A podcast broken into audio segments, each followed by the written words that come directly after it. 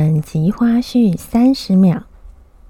那因为我太喜欢这种样式的哺乳衣了，所以我就常常穿，然后就变得很习惯，导致说我在穿侧开但是还是有拉链的那种哺乳衣的时候，我都会不小心忘记去把拉链关起来，然后就大摇大摆的去露出我哺乳内衣的颜色，然后去直到别人来提醒我说我的拉链没有拉。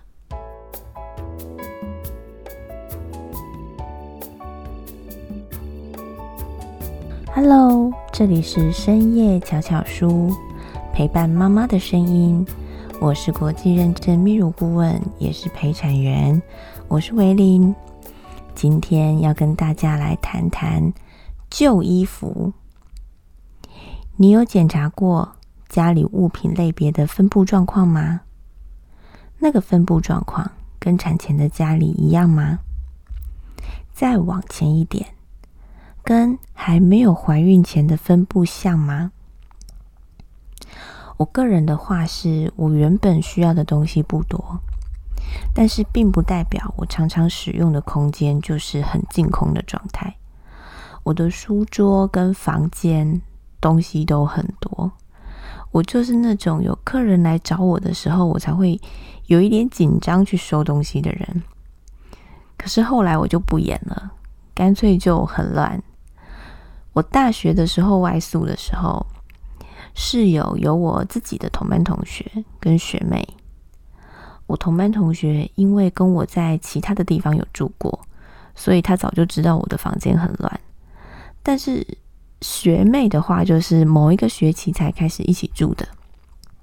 她常常来到我的房间，在我房间就是满地的杂物堆中间挖一个洞，然后就坐在洞里面跟我聊天。有一次，他就跟我说，他姐姐的房间就是跟我一样，所以每一次进来我房间的时候，都有一种很熟悉的，然后回家的感觉。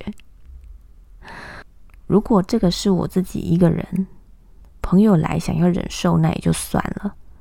但是有小孩以后，我发现就算我想演，我也没有力气演。前阵子跟我的居家整理师聊天。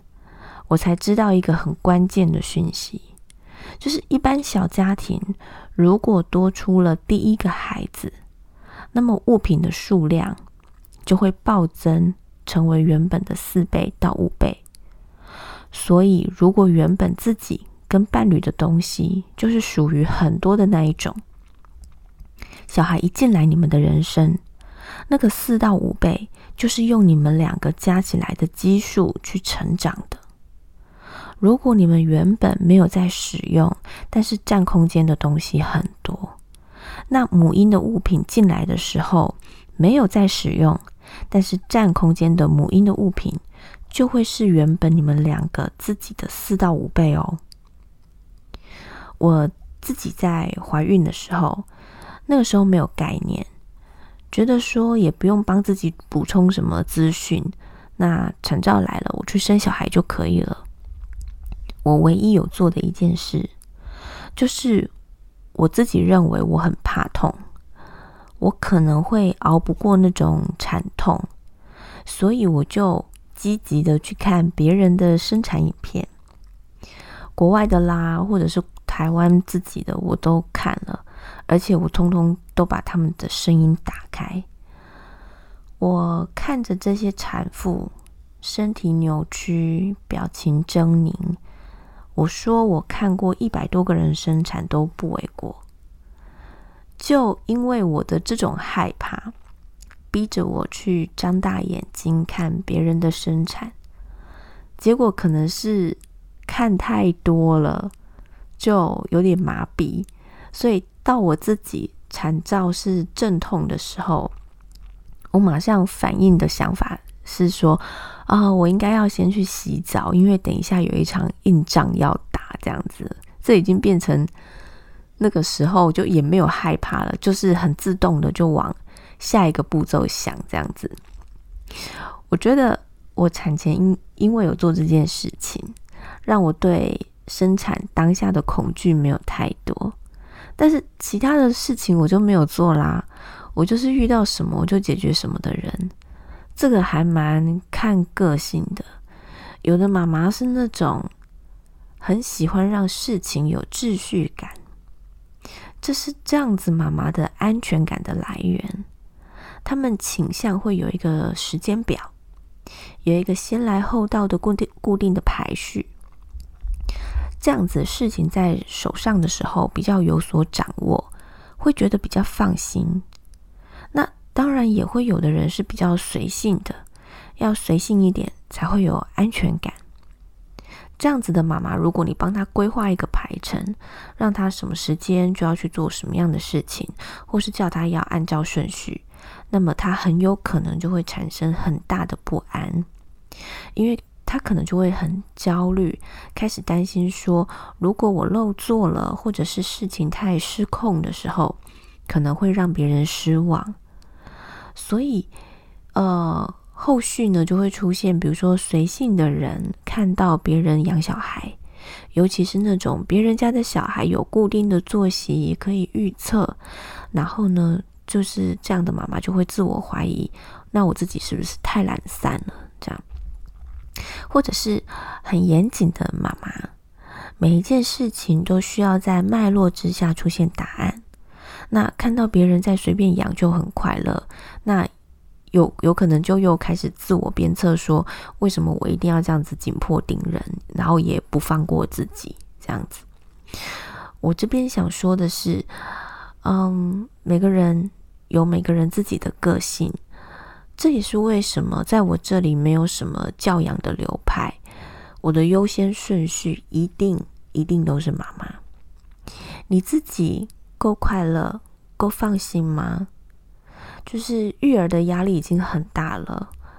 如果能够在这样子的压力里头，可以找到自己的安心之道，永远都会比看着别人，比如说网红如何美丽动人，然后又快乐育儿，来的重要很多。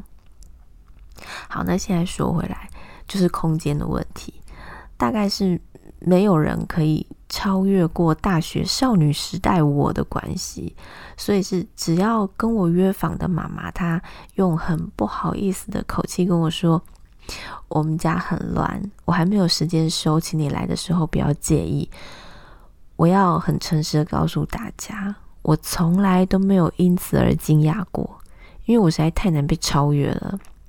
欢迎各位来挑战。那呃，话说回来。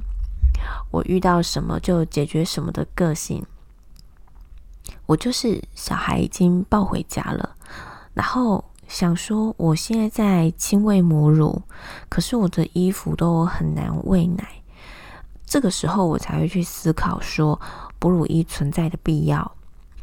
那我在考虑事情的时候都呃很简单，就是我自己知道说这样的东西是穿在我身上。那我个人平常也很少对什么东西过敏，而且这种东西是过渡时期在使用的，呃，在使用期间可能会经历到很多的拉扯、沾到乳汁等等的，所以我就选便宜但是又很好用的布料，就没有那么的挑。那我在这边就跟你们推荐哦，就是哺乳衣的话，你们可以选择侧开式。的哺乳衣，我有买过几种不同开法的哺乳衣，有上掀式、侧开式、下拉式，还有拉链的，或者是没有拉链的。我最喜欢的就是长版，然后是侧开的，因为这样子的话，我只要穿一件就可以，很快就可以出门。那如果有比较冷，那我就是穿长裤。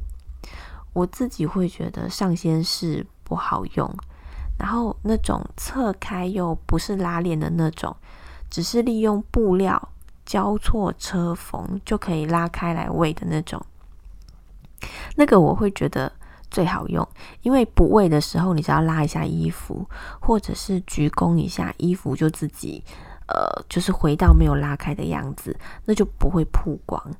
那因为我太喜欢这种样式的哺乳衣了，所以我就常常穿。然后就变得很习惯，导致说我在穿侧开，但是还是有拉链的那种哺乳衣的时候，我都会不小心忘记去把拉链关起来，然后就大摇大摆的去露出我哺乳内衣的颜色，然后去直到别人来提醒我说我的拉链没有拉。后来我在课堂上，主题是补位工具。要介绍补位工具的时候，要是我有介绍哺乳衣，那我就会把我以前的哺乳衣拿出来秀。那当然，这种很坑的往事也会被我自己拿出来说。好，那如果不买哺乳衣，有没有其他好进行亲喂的方式可以替代呢？其实是有的，毕竟，嗯，好看的哺乳衣是真的不多。我有看到那种网络上卖那种吃喜酒场合可以用的小礼服的哺乳衣，可是那种哺乳衣的开口都很小，然后要拉开还要让婴儿可以找到乳房，其实要花更多的功夫。而且我跟你们讲，那个的尺寸都很少，可是产后的身材你知道的，就是它需要有大一点尺寸要装进去这样。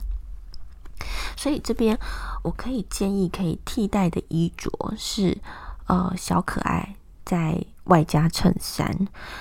衬衫呢，它有外开的排扣，可以解扣子，然后小可爱拉下来就可以去补位了。而且这样的穿搭也还蛮知性的，而且不太容易出错。只是说。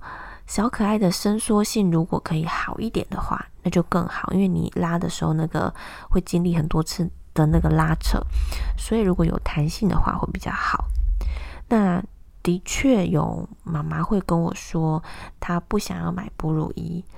那对于这种小可爱在外加衬衫的这个建议，她就非常的喜欢。那。当然也是有那种妈妈是打定主意不要再另外多买的，就是用原本的衣服。我有另外看过很帅的妈妈，那她的衣服呢都选衣料蛮好的，像是 Uniqlo 或者是 GAP 那一种的。那有小孩之后要时常哺乳，可是她也没有去特别准备哺乳衣，因为她觉得她的观念蛮好的，她就觉得说。哺乳就是一件很日常的事情，就是不要再去为这件事情，就是多多费心力在这上面。他就想要用很日常的方式把它给度过。可是因为太太时常要哺乳，所以他后来也不穿内衣了。在就是溢奶的时候，他也就让衣服自行吸收它溢出来的乳汁，这样子。所以，我们常常看到他，就是在他哺乳期的时候，是胸前就湿了两块，这样穿 T 恤这样，穿衬衫也这样。那，呃，我必须要说，这个乳汁呢是非常营养的，所以呢，沾过乳汁换下来的衣服，如果过几天都没有处理的话，那很快会发霉哦。然后他就这样子很帅的，时常就穿着。胸前有这种发霉黑点点，但是洗干净的上衣在带小孩，对她也是非常难以超越的妈妈。还有另外一点，她跟孩子相处的时候也是用最大的耐心，一直到现在，我对小孩会发火的事情，她都没有发火过，就连这一点也没有人可以超越她。所以不用担心，我去你们家看你的时候，你很不好意思什么的。因为基本上已经很难有妈妈会让我感到惊讶。我觉得个人的物品最容易泛滥的单品就是衣服，所以我就从衣服上面去谈。还有就是宝宝的恩典牌的物品，比如说婴儿床啊、推车啊、穿过衣服等等的。有的人会很介意，那不是新的。但是，就是会有一些人会很喜欢拿二手的，就好像有一种传承跟祝福的感觉。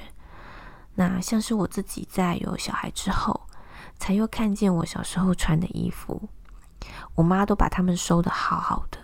哦，对对对，虽然说我的物品很杂乱，但是我妈妈她是一个超级整洁控。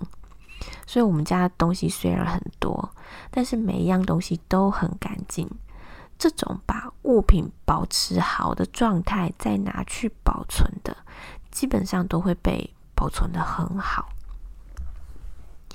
我觉得我自己小时候的衣服穿在我家小孩身上，有一种很微妙的感觉，好像是我变成我妈妈的视角在看我自己一样。老一辈的人也都会说，穿别的小孩穿过的衣服会比较好带。我不知道科学根据在哪里。但是那种若隐若现的祝福还是非常珍贵的，尤其是祝福你小孩很好带，这大概就是最棒的祝福了。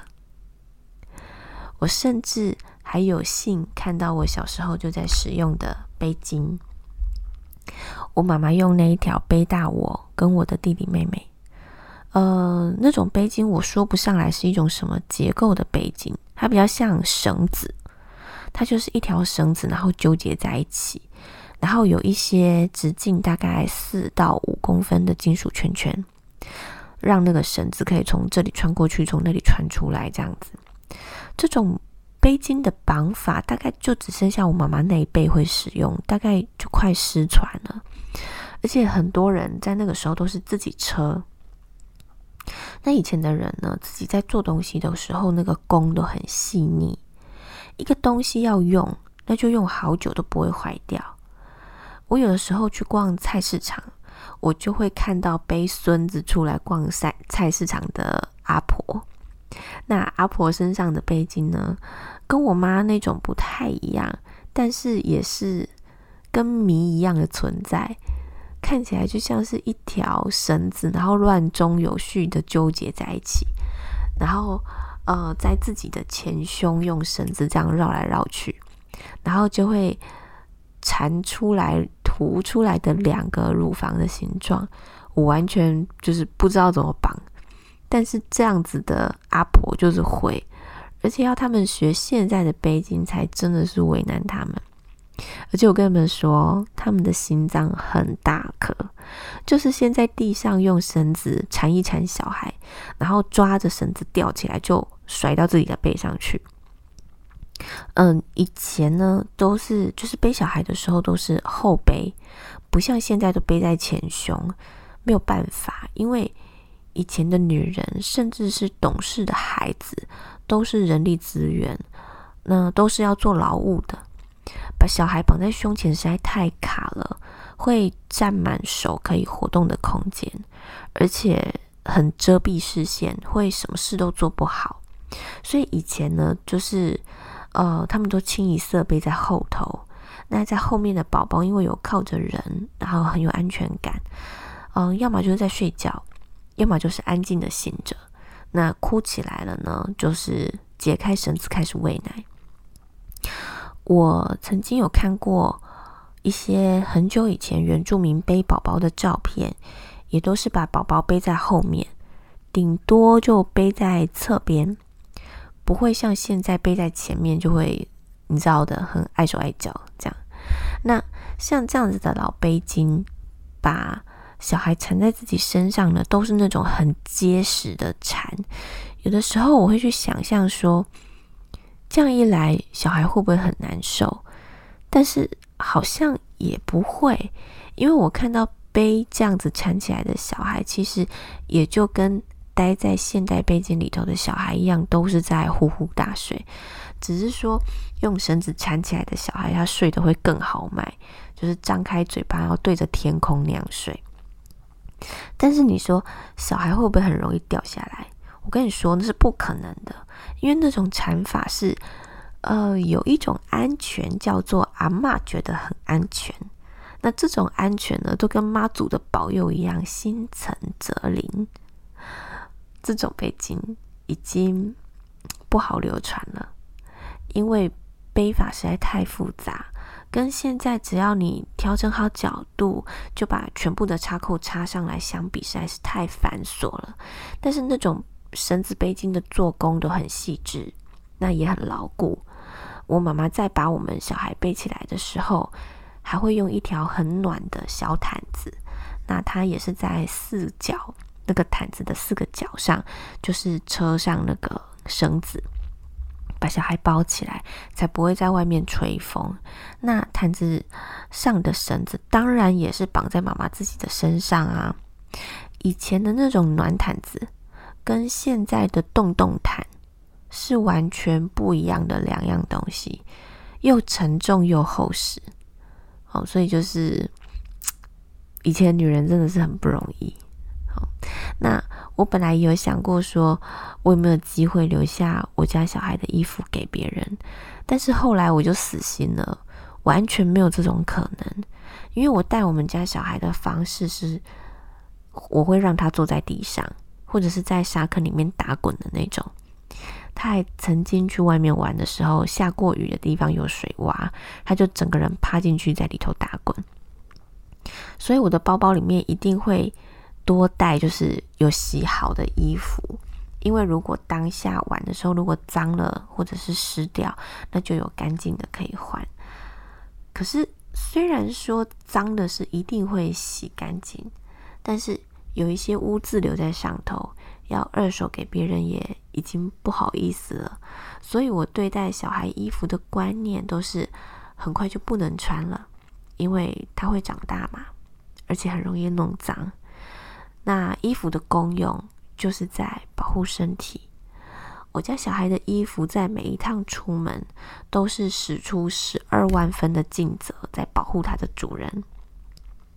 我甚至还有阴影场地专用的衣物，要是要玩很疯很脏的那种，我就会有专门给你弄脏的衣服。但是我们家这种种类的已经就是很多件，几乎嗯没有污渍的已经所所剩不多。那反正漂亮的衣服的概念不就是要穿出去炫耀的吗？只是它最后刚好会脏掉。那如果说真的是太脏太破到不能穿的话，那我就会在心里面谢谢那套衣服这么尽责的保护它的主人，然后再把它给丢掉。一直到现在，我家的小孩已经在上小学，但是因为他有部分的课程是自学，所以还是会出去缝。我对衣服已经看很开了。总之。脏了就是洗就对了，小孩有认真玩会比较重要。好，以上呢就是我对旧衣服这边想要陪伴妈妈的声音。你呢？听完这一段，你自己有没有对旧衣服的诠释呢？如果有的话，也欢迎分享给我。我的深夜巧巧书陪伴妈妈的声音，每周都会有一次。欢迎订阅、按赞跟分享，开启小铃铛。我们下次见，拜拜。